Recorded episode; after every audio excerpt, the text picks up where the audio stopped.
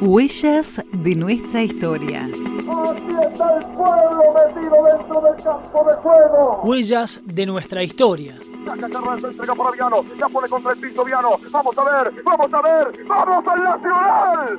¡Vamos al Nacional!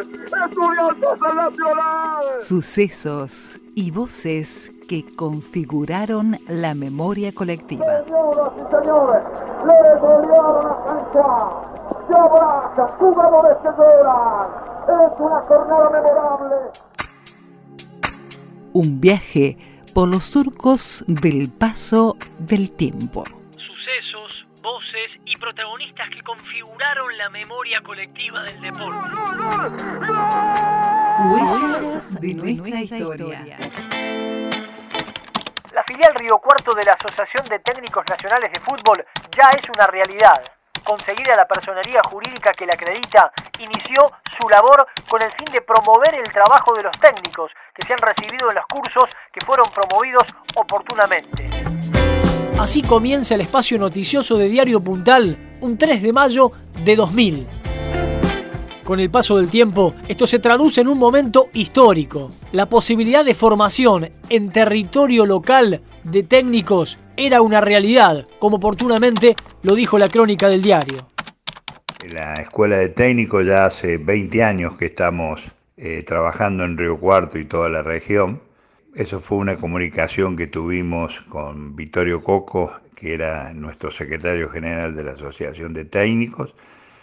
Ahora es eh, Salvador Aurelio Pacini.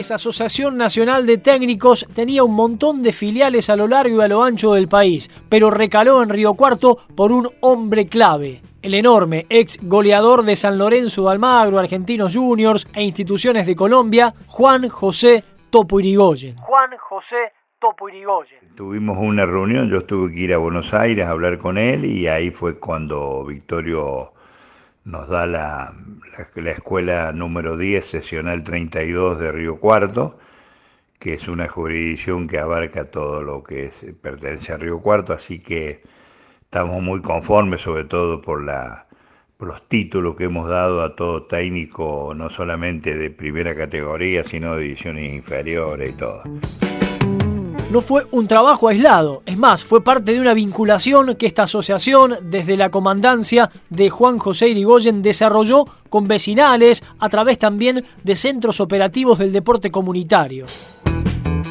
Además de la optimización de los conocimientos de cada uno de los directores técnicos en el ámbito de esta parte del sur de Córdoba, la intención fue la puesta en valor de la función del director técnico, la jerarquización de un rol fundamental en el ámbito del fútbol. Estamos muy conformes, sobre todo por, la, por los títulos que hemos dado a todo técnico, no solamente de primera categoría, sino de divisiones inferiores y todo. Huellas de nuestra historia. Sucesos, voces, protagonistas que han configurado la memoria colectiva del deporte nuestro.